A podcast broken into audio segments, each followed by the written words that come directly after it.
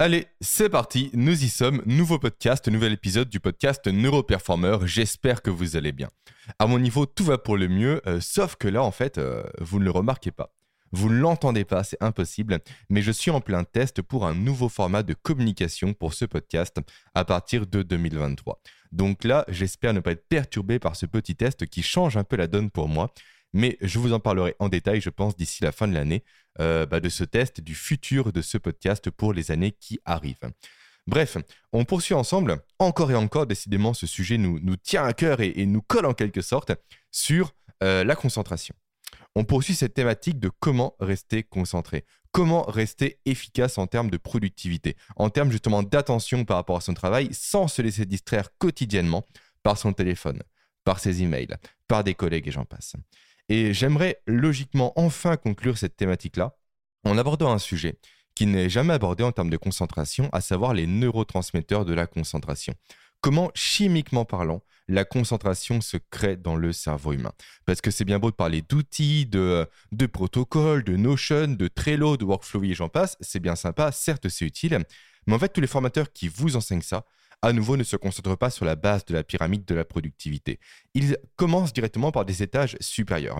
En fait, cette pyramide-là, telle que moi je l'ai imaginée, on est en plein euh, dans la logique de la pyramide de Maslow. Je pense que vous la connaissez, avec les besoins primaires à la base de la pyramide et à la toute fin, l'accomplissement.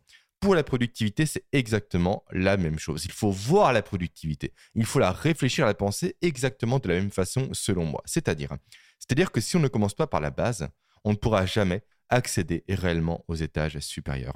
On ne pourra jamais être réellement productif qu'avec des outils, qu'avec des méthodes, qu'avec des protocoles, sans un cerveau qui lui-même est composé, est créé, est optimisé pour être productif, et non pas un cerveau qui se laisse aller en quelque sorte à ses besoins primaires, et surtout qui malheureusement ne peut pas être efficace et productif lorsque ces besoins-là ne sont pas respectés, ne sont pas assouvis. Et l'exemple que je prends le plus souvent par rapport à ça, c'est la survie. Le cerveau humain, il est connecté, il est fait, il est composé, il est créé, il est codé pour avoir comme objectif principal votre survie.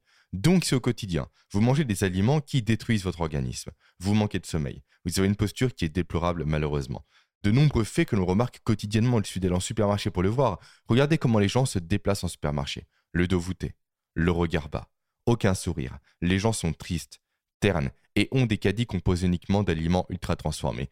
Comment ces gens-là peuvent espérer être productifs. Ce n'est pas possible. Et là, je ne parle même pas de santé, je ne parle que de productivité.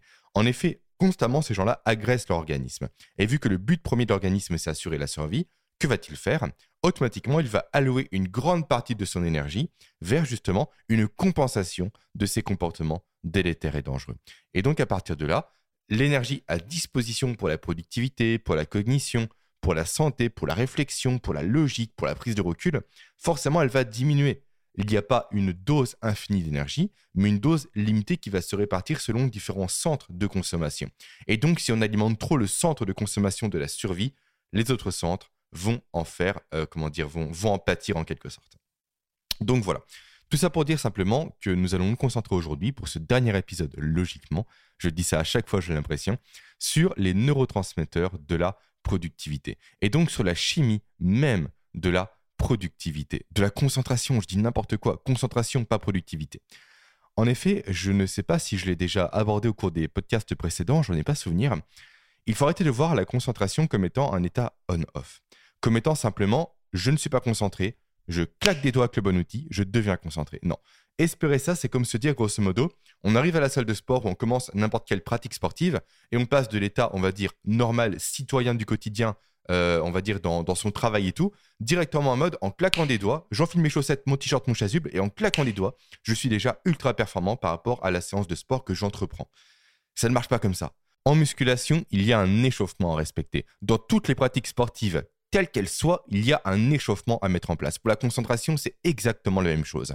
Et en l'occurrence, cet échauffement sert à quoi?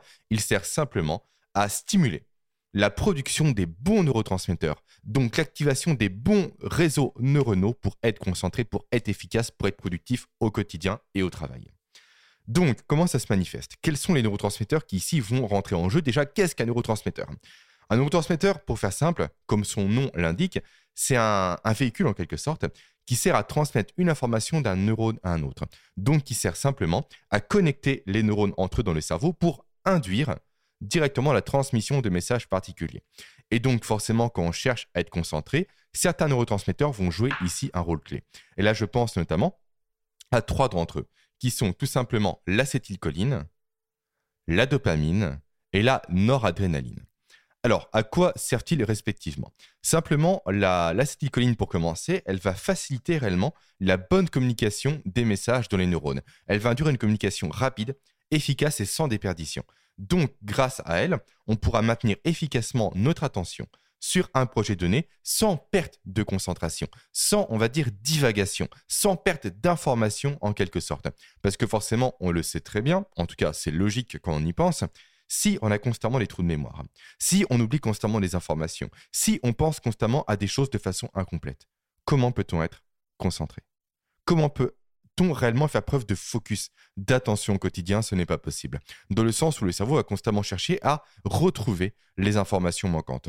Donc il va constamment se décaler, se désaxer par rapport à son focus de base pour justement récupérer les données qui lui font défaut actuellement. Donc l'acétylcholine sert à ça. Elle sert réellement à avoir une bonne, euh, un bon acheminement des informations nécessaires pour faire un travail efficacement.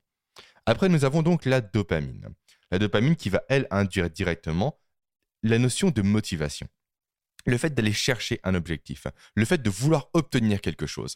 Donc tout ça pour dire que si vous faites un travail, une activité, une tâche ou autre qui n'est pas dite dopaminergique, donc qui n'est pas source de production de dopamine, vous ne pourrez jamais réellement être concentré. Pourquoi? Parce que le cerveau n'aura aucun but lui est fixé, aucune envie en particulier. Ça, on le retrouve notamment dans, le, monde dans le monde professionnel.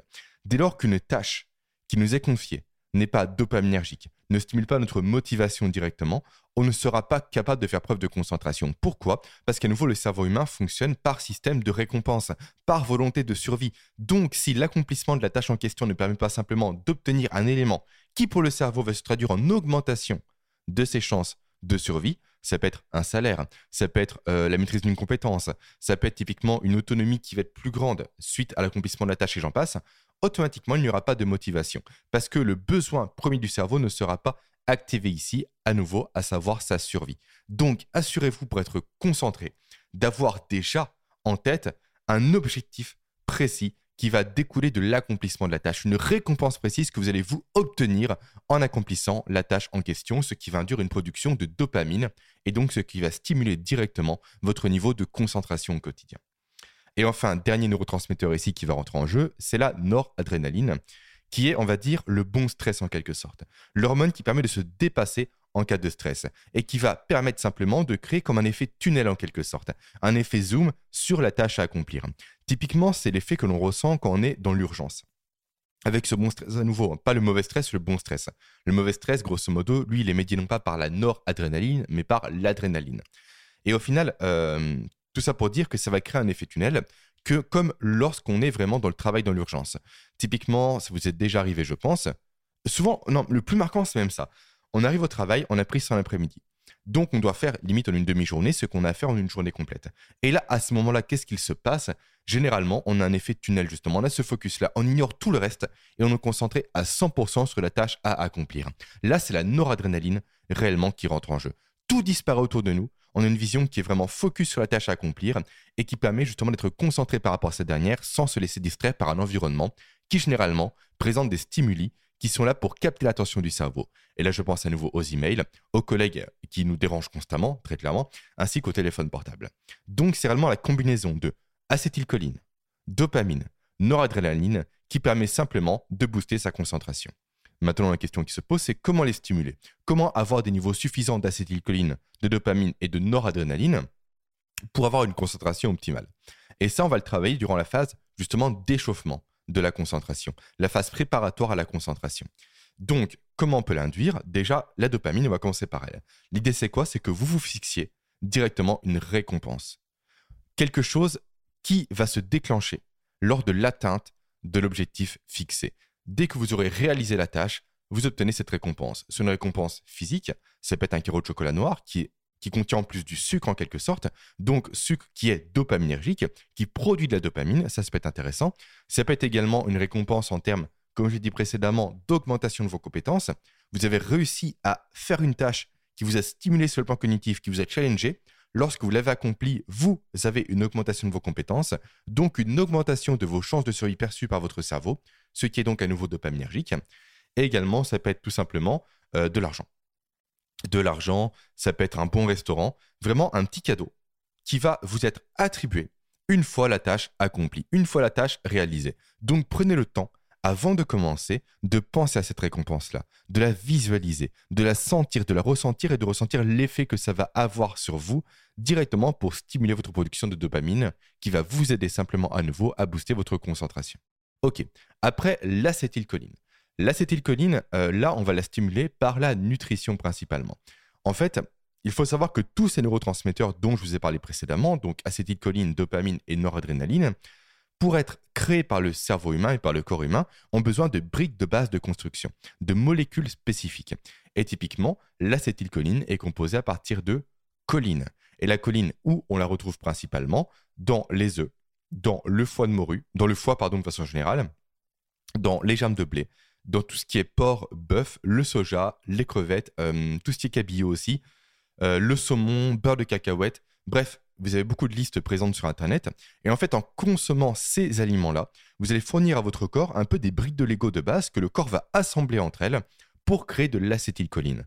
Donc, sans ces briques-là, il n'y a pas de production possible d'acétylcholine et donc, par voie de conséquence, votre niveau de concentration sera donc plus faible par rapport à son potentiel maximum. Et enfin, on a en dernier la noradrénaline. Donc à nouveau, il y a un aspect nutrition ici intéressant, mais je ne vais pas partir dessus. Je vais partir sur un autre élément qui est intéressant par rapport à ça, c'est la douche froide. En effet, la douche froide présente de nombreux bénéfices. Très clairement, c'est génial, et notamment de très nombreux bénéfices en termes de concentration et de focus. Pourquoi? Parce qu'elle va être source de production justement de noradrénaline. Elle va permettre simplement au corps humain de, euh, subir un état de stress contrôlé parce que vous contrôlez le froid, vous contrôlez également la durée de l'exposition au froid. Et donc à partir de là, lorsque le corps va être soumis à ce stress-là en question, il va vouloir sortir de ce stress-là. Il va vouloir réagir. Et pour ça, il va créer justement une production de noradrénaline pour créer cet effet tunnel dont j'ai parlé précédemment, pour être focus sur une recherche de solutions pour quitter cette problématique, pour quitter cet état de stress présent. Car en effet, si le cerveau humain à ce moment-là était volatile, s'il pensait à tout, s'il se laissait distraire par tout et rien, automatiquement, la recherche de solutions serait plus complexe, serait plus difficile. Et grâce à la production de noradrénaline, on a cet état de focus, de concentration qui va perdurer après la douche froide. Et donc, qui va permettre, appliqué au monde du travail, d'avoir cette concentration que l'on recherche ensemble pour être efficace et productif sans se laisser distraire à nouveau. Autrement dit, ce que vous allez faire à partir de maintenant, en tout cas mon conseil, c'est de vous échauffer à la concentration en visualisant déjà euh, avant toute chose, la récompense à obtenir à la suite de l'accomplissement de la tâche en question, tâche ou autre, peu importe. Et ensuite, c'est de prendre une douche froide, idéalement, avant de commencer votre journée, pour stimuler cette production de noradrénaline si utile pour être concentré. Et en parallèle, vous allez adopter un mode de vie qui vous permet de consommer des aliments riches en choline pour booster votre production d'acétylcholine. Voilà, Épisode assez court, épisode assez technique également, j'en ai conscience, mais surtout épisode test pour moi pour voir si oui ou non le projet sur lequel je m'oriente sur 2023 va être beau, va être productif, va être parlant pour vous. Il va me permettre à moi de diffuser le plus possible ce message d'approche scientifique de la productivité. Allez, passez une belle journée, une belle semaine et à très vite. Ciao